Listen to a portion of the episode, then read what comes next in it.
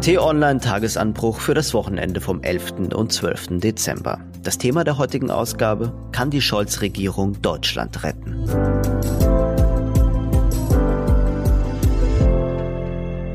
Bevor es losgeht, ein kurzer Spot. FOP ist eine sehr seltene Erkrankung, bei der sich abseits des eigentlichen Skeletts Muskel-, Weich- und Bindegewebe zunehmend in Knochen umwandeln. Mehr dazu im Podcast auf www.räume-zum-reden.eu. Herzlich willkommen, liebe Hörerinnen und Hörer, zu einer neuen Wochenendausgabe des Tagesanbruchs. Das Thema der heutigen Episode kann die Scholz-Regierung Deutschland retten? Mein Name ist Sebastian Späth, ich bin politischer Reporter im Hauptstadtbüro von T-Online und mit mir heute in dieser Folge sind wie immer Chefredakteur Florian Harms und mein Ressortleiter Sven Böll, der Leiter des Hauptstadtbüros. Hallo ihr beiden. Hallo in die Runde, grüße euch. Hallo und herzlich willkommen. Ich schwöre, dass ich meine Kraft dem Wohle des deutschen Volkes widmen, seinen Nutzen mehren, Schaden von ihm wenden, das Grundgesetz und die Gesetze des Bundes wahren und verteidigen, meine Pflichten gewissenhaft erfüllen und Gerechtigkeit gegen jedermann üben werde. Ja, Florenz Sven, ihr wisst, wer das war. Ein Bundeskanzler, der bis Mitte des Jahres einer der einzigen war, der geglaubt hat, dass er Bundeskanzler wird und das auch immer wieder betont hat, dass er es wird. Olaf Scholz. Was sagt das aus über diesen Mann, der jetzt voraussichtlich über die kommenden vier Jahre die größte Industrienation Europas und die viertgrößte Volkswirtschaft der Welt lenken und gestalten wird? Florian, vielleicht möchtest du als Wahlhamburger einfach mal anfangen. Was für ein Typ ist unser neuer Bundeskanzler Olaf Scholz?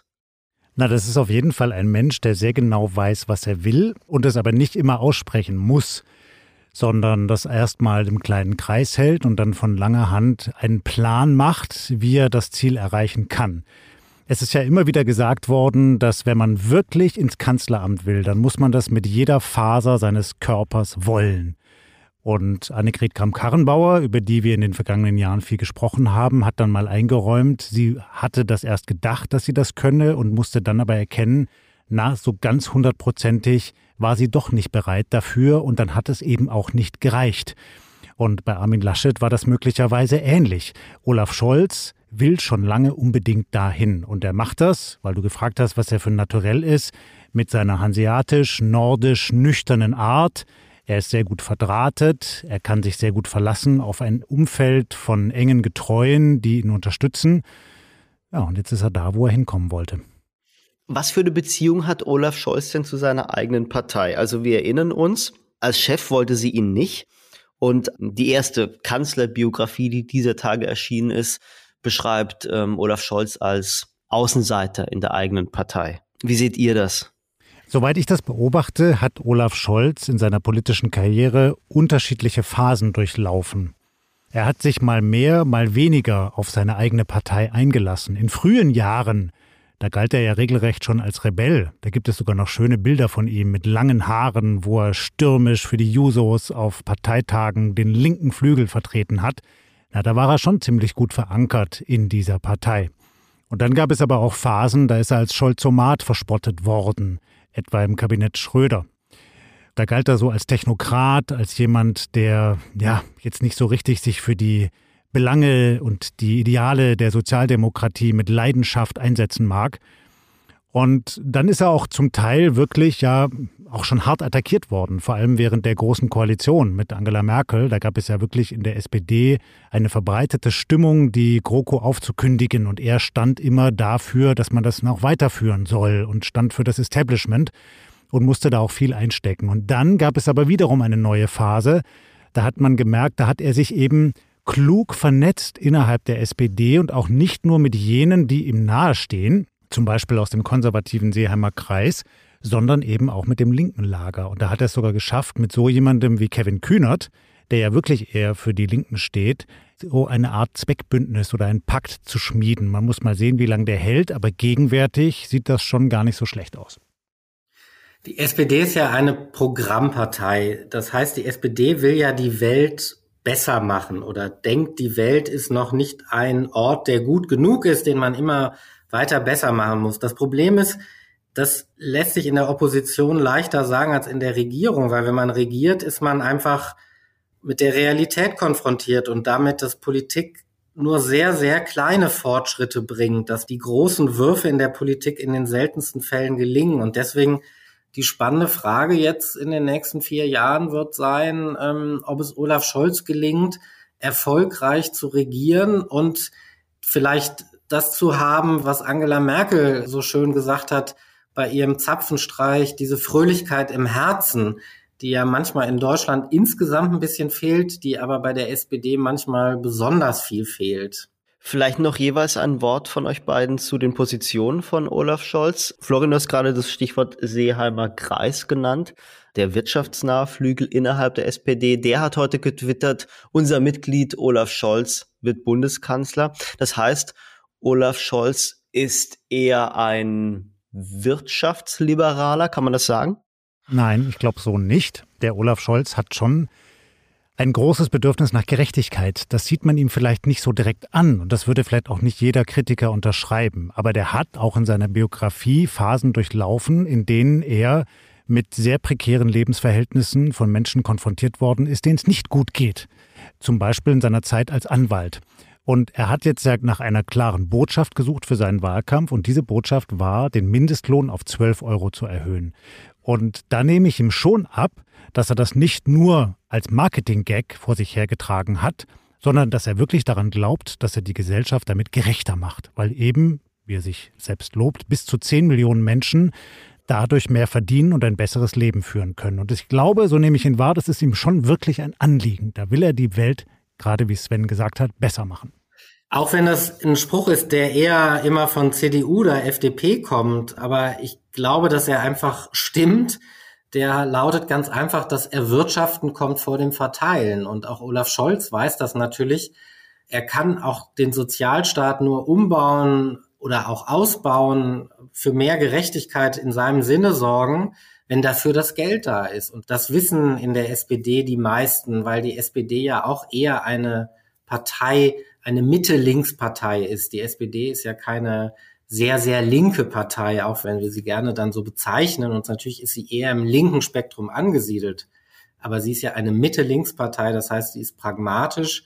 Sie hat keine Verstaatlichungsfantasien oder sonst was, sondern sie weiß, es braucht eine erfolgreiche Wirtschaft, damit es einen guten Sozialstaat geben kann. Dann frage ich nochmal anders, was darf Olaf Scholz denn jetzt nicht tun, dass es ihnen am Ende nicht so geht wie Gerhard Schröder, der da am Mittwoch übrigens auch in den Zuschauer rein saß und äh, Olaf Scholz als neuen Bundeskanzler beklatscht hat. Ja, ich glaube, er darf nicht die Ohren verschließen. Er darf nicht gegenüber seiner Partei den Eindruck erwecken, dass er abgehoben handelt und einfach im Kanzleramt sitzt und durchregiert, wie er das gerne möchte. Im neuen Bundestag sitzen in der SPD-Fraktion sehr viele Jungsozialisten, also von den Jusos.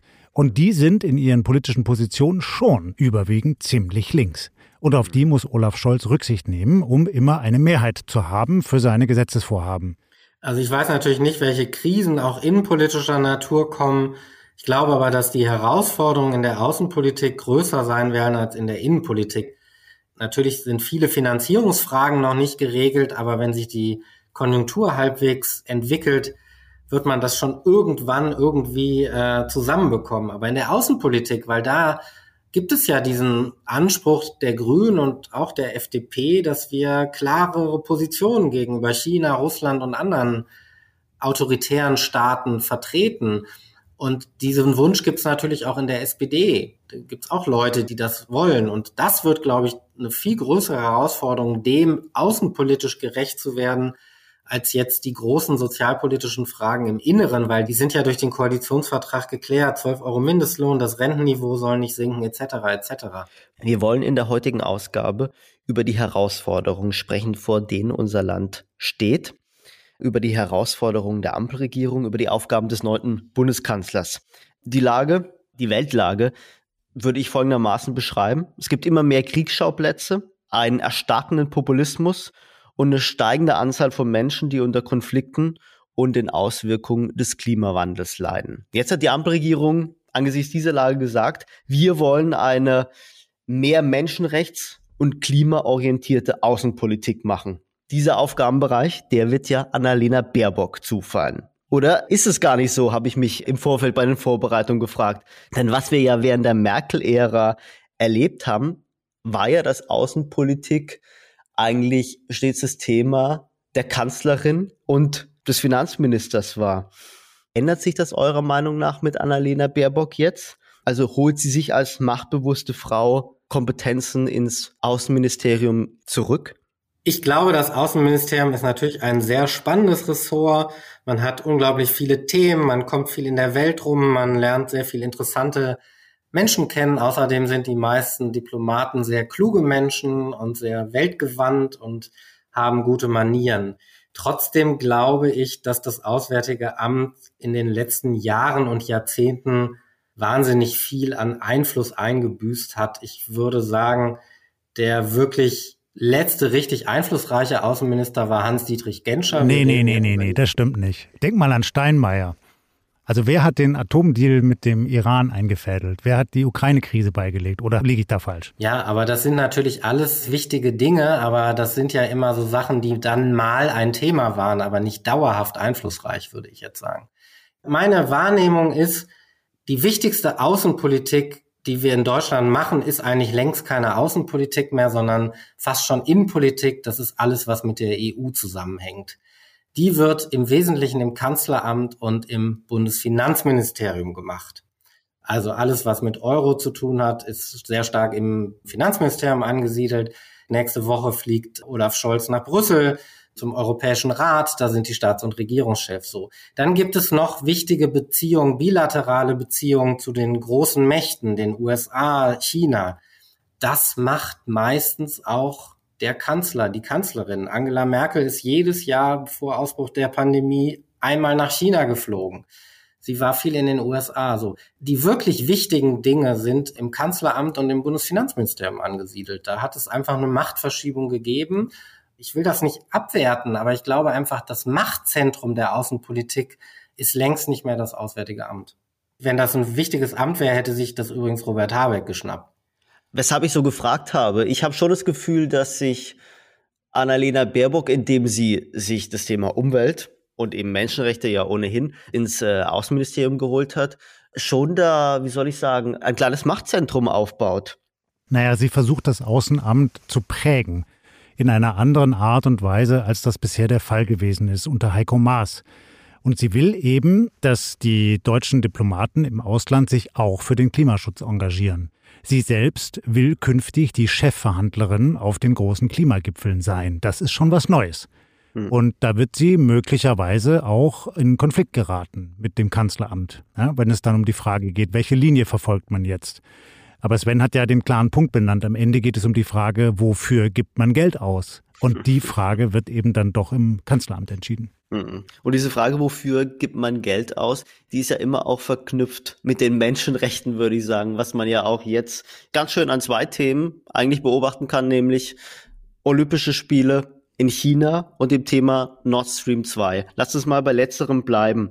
Was erleben wir da gerade im Zusammenhang mit Nord Stream 2? wir erleben da seit Wochen etwas, was die Ukraine als eine Art kriegsähnlichen Zustand beschreibt. Also die Ukraine fürchtet jetzt einen russischen Einmarsch und berichtete zuletzt von rund 94.000 Soldaten an seiner Grenze. Ist es eurer Meinung nach denkbar, dass das Energieprojekt Nord Stream 2 jetzt noch gestoppt wird? Naja, wenn die Russen wirklich in der Ukraine einmarschieren sollten, dann ist es undenkbar, dass die EU und Deutschland zustimmen, dass Gas durch die Pipeline Nord Stream 2 fließt. Das kann dann nicht sein. Dafür ist der Affront dann einfach zu groß. Und das macht die gegenwärtige Position in der Regierung auch einfacher. Weil bisher gab es einen Streit. In der SPD gab es eher Stimmen, dass man die Pipeline in Betrieb nimmt. Von den Grünen gab es eher kritische Stimmen. Und jetzt mit dieser Eskalation da rund um die Ukraine wird es sogar leichter für die neue Bundesregierung, ihre Position zu finden.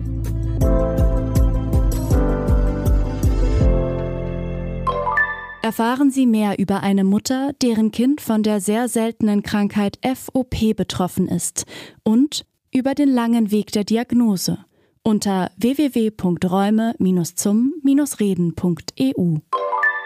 Ich habe es gerade gesagt, wir wollen heute über die großen Herausforderungen sprechen, vor denen die Ampel steht. Und dazu gehört auch die Transformation in eine klimafreundliche, aber weiterhin konkurrenzfähige Wirtschaft, die unseren Wohlstand sichert. Also man kann auch von einer Dekarbonisierung der Wirtschaft sprechen.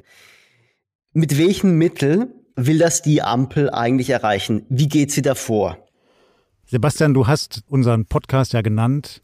Wie kann diese neue Bundesregierung Deutschland retten? Und jetzt nehmen wir uns das mal als Motto. Wenn wir sagen, die Klimakrise ist nach Corona in den nächsten Jahren die wichtigste Herausforderung und die hat so einschneidende Folgen, dass der Wohlstand und die Sicherheit von Millionen Menschen hierzulande gefährdet sind, dann heißt das ja, die Klimapolitik muss Deutschland retten. Und möglicherweise auch noch viele andere Menschen in anderen Ländern. Und das kann nur gelingen, wenn man diese Politik wirklich auf alle Felder ausdehnt. Wenn man eben nicht wie bisher sagt, es gibt hier ein Umweltministerium, das kümmert sich so ein bisschen um den Gedöns Klimaschutz, aber keiner guckt sich das so richtig an. Sondern wenn man von der Finanzpolitik über die Außenpolitik, über die Agrarpolitik, die Umweltpolitik, Naturschutz, Wirtschaftspolitik, alle Felder mitnimmt und in all diesen Feldern schaut, was nötig ist, um Deutschland klimaneutral zu machen. Und das klingt jetzt so theoretisch, jetzt werden wir mal konkret. Das heißt, dass viele Menschen, die auch hier gerade zuhören, künftig ein Windrad vor ihrem Haus stehen haben werden. Das ist leider so. Und dann kann man dagegen protestieren und sagen, es gefällt mir nicht, weil dann macht es immer flapp, flapp, flapp. Und dann muss eben die Antwort der Regierung sein, na gut, pass mal auf, wenn da ein Windrad vor deiner Haustür steht, dann wirst du eben daran beteiligt. Lieber Bürger, liebe Kommune, also ihr kriegt Geld, wenn ihr den Strom, der aus dem Windrad gewonnen wird, einspeist in das Netz. Und dann klingt das vielleicht nicht mehr wie flapp, flapp, flapp, sondern wie pling, pling, pling. Ja, um so konkrete Fragen geht es.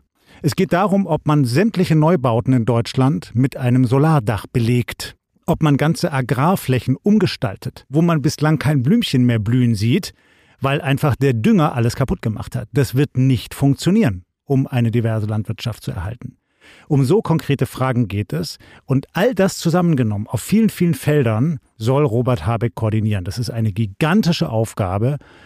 Ich habe gerade den Film gesehen, den der Kollege Feldenkirchen vom Spiegel über ihn gedreht hat. Und in diesem Film sieht man eben auch, übrigens noch in der Mediathek von der ARD zu sehen, dem Habeck wird langsam bewusst, wie groß diese Aufgabe ist. Und ist diese Aufgabe, was man so schön beschreibt, als Versöhnung von Ökologie und Wirtschaft? Also ich glaube, da muss man gar nicht mehr so viel versöhnen, weil ich nehme die deutsche Industrie eigentlich inzwischen so wahr, dass fast alle wissen, was die Stunde geschlagen hat und vor welchen Aufgaben sie stehen. Also es gibt da ja gar keine massiven Widerstände mehr, dass man das grundsätzlich das Thema Klimaschutz angehen muss. Ich kenne Beispiele von Unternehmern, die Solardächer bauen wollen und wo es Schwierigkeiten gibt, dass die ans Netz gehen, weil die abgenommen werden müssen und es gibt keine Leute, die das machen und das dauert. Das ärgert Unternehmer.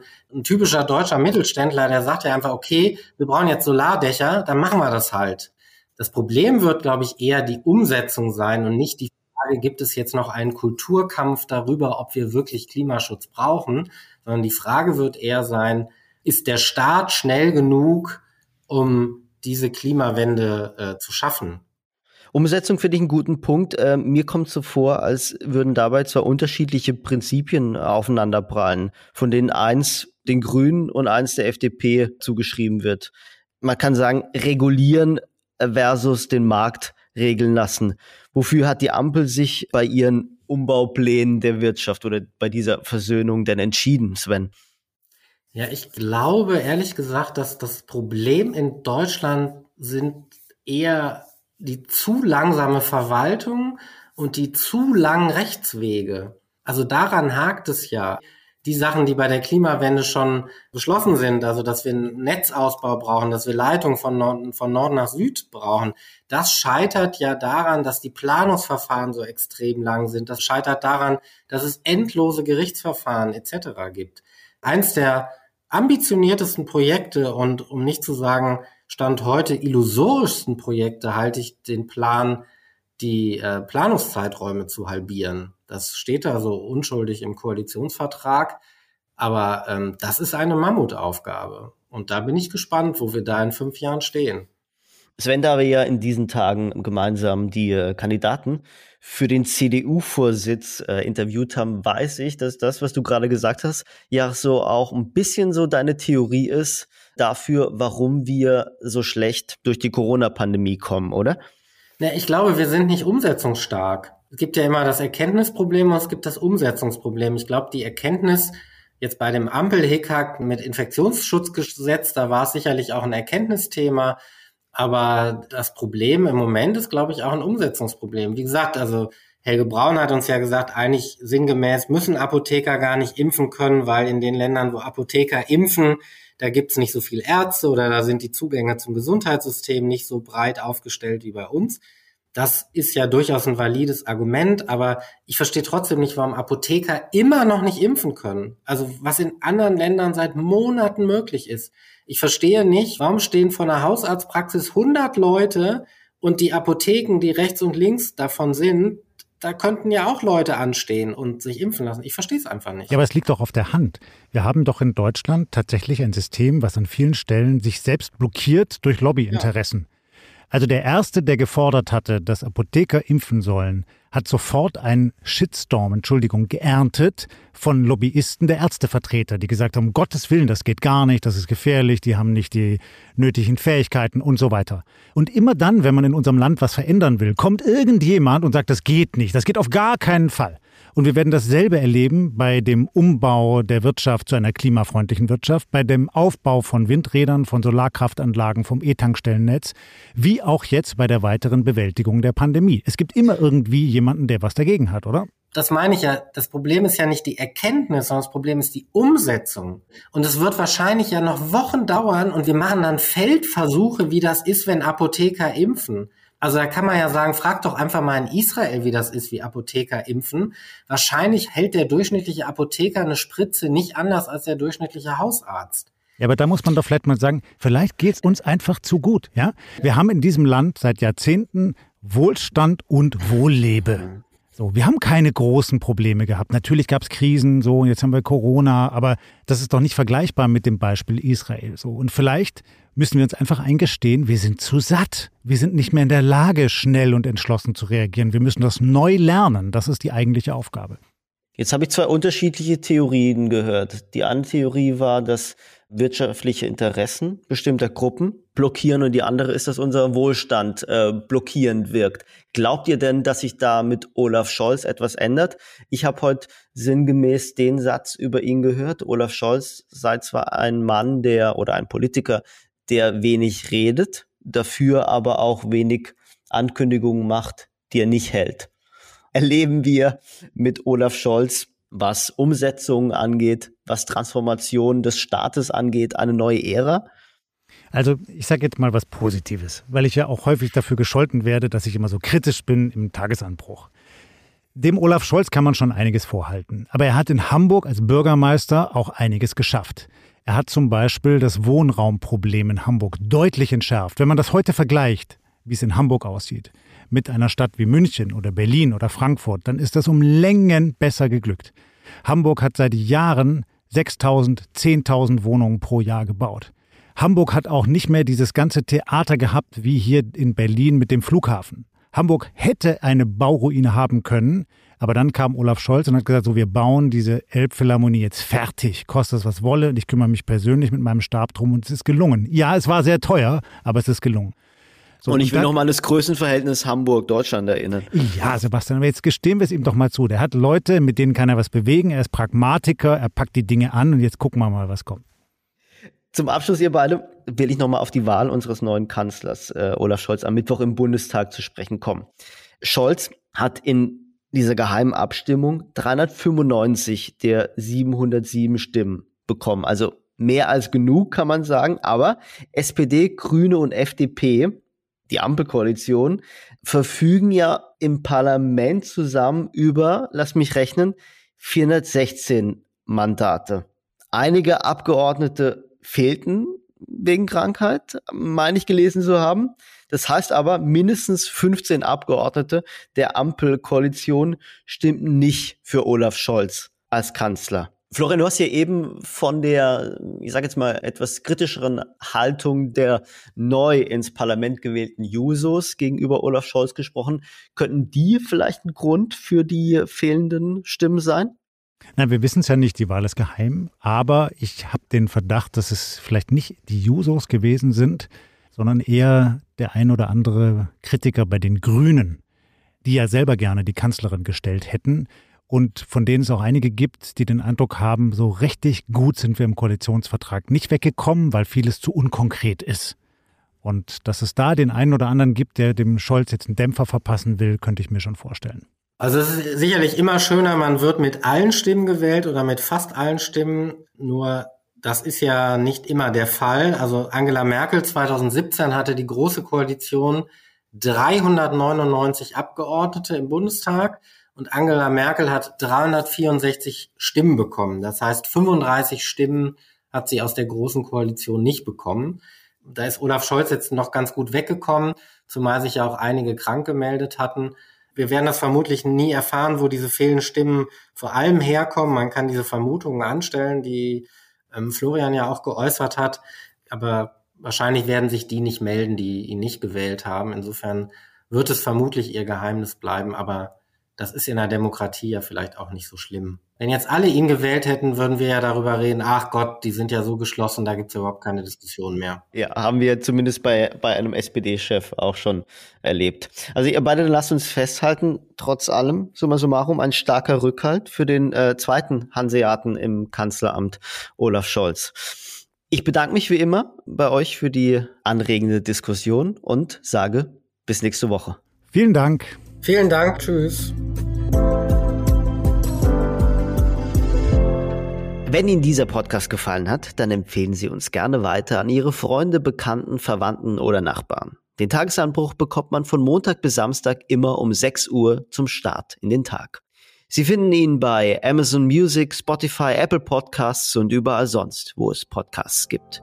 Und wenn Sie uns etwas Gutes tun wollen, bewerten Sie den Tagesanbruch gerne bei Apple oder Amazon mit 5 Sternen. Das war's für heute. Danke fürs Hören. Ciao und bis zum nächsten Mal. Tschüss und bleiben Sie uns gewogen.